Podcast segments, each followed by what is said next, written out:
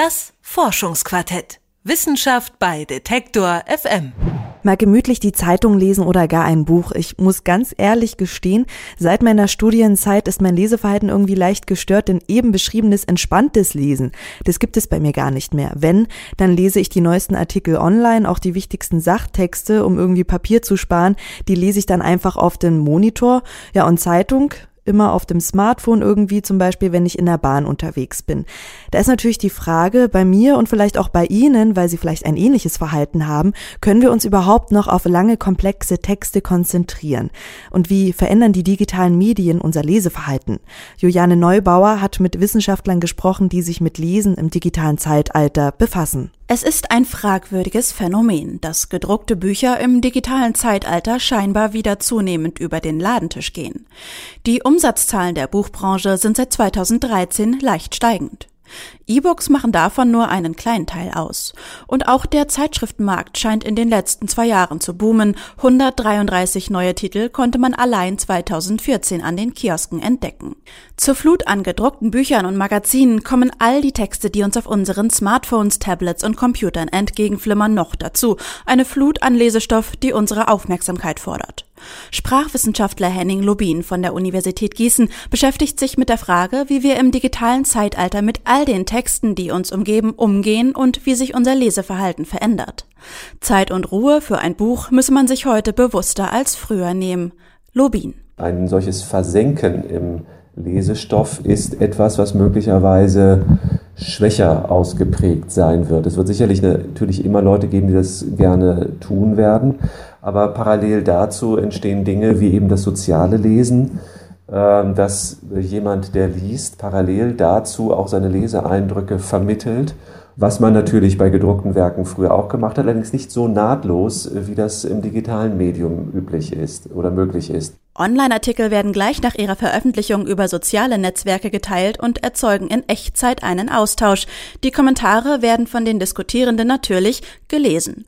Die Idee, dass vor allem die jüngeren Generationen, die mit diesen Medien aufgewachsen sind, die sogenannten Digital Natives, das Internet und digitale Medien besonders effektiv nutzen könnten, sei aber ein Trugschluss, sagt Johannes Naumann von der Universität Frankfurt am Main. Er verweist auf eine aktuelle Studie eines internationalen Bildungsbewertungsinstituts, deren Ergebnisse zeigen, dass besonders hiesige Schulen im Umgang mit digitalen Medien hinterherhinken. Den Ergebnissen dieser Untersuchung kann man entnehmen, dass es speziell in Deutschland so ist, dass in der Schule solche Dinge wie Quellenkritik bei digitalen Medien äh, effizienter Zugriff auf Informationen in digitalen Medienumgebungen, das wird wenig gemacht im Schulunterricht, also im internationalen Vergleich. Anders als das lineare Lesen von gedruckten Texten fordere das Lesen digitaler Texte einiges mehr, erklärt Erziehungswissenschaftler Naumann.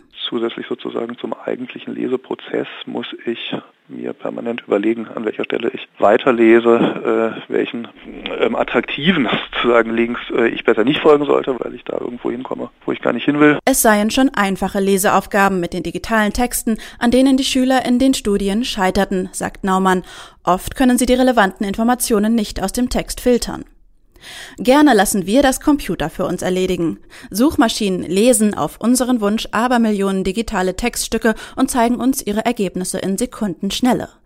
Eine Technik, die sich fantastisch mit dem menschlichen Lesevermögen ergänzt, sagt Sprachwissenschaftler Henning Lubin. Beide Formen des Lesens, das maschinelle, schnelle Lesen, vielleicht auch das menschliche, schnelle Lesen, wenn es darum geht, meinetwegen Ergebnisliste durchzugehen, aber auch das konzentrierte äh, Lesen haben ihre Berechtigung und es kommt darauf an, insbesondere zu beherrschen, wann man was einsetzt, idealerweise, und wie man diese verschiedenen Formen des Umgangs mit schriftlichen Texten kombiniert. Wer lange, komplexe Texte konzentriert lesen und verstehen möchte, müsse dies natürlich regelmäßig tun, um in Übung zu bleiben, bemerkt Lobin.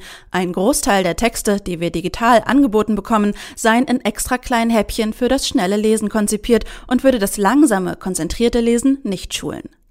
In einem Seminar hat Henning Lubin festgestellt, dass gedruckte Medien zunehmend an Akzeptanz verlieren. Wenn Zeitungen selber auch durchaus sinnvoll sind, aber in ihrer papierenden Erscheinungsweise etwas ist, was eigentlich schon der Vergangenheit angehört oder auch relativ unpraktisch ist. So werden, werden das eigentlich viele Studierende die Anfang 20 sind und ja mit diesen Medien schon von Anfang an aufgewachsen sind. Manch einem ist es ein Dorn im Auge, Zeitungen und lange Texte auf einem Bildschirm lesen zu müssen. Es sei unangenehm, heißt es oft. Doch tatsächlich ist die Technik mittlerweile so weit entwickelt, dass ein digitaler Text klarer dargestellt werden kann als jeder gedruckte Text. Das Forschungsquartett. Wissenschaft bei Detektor FM.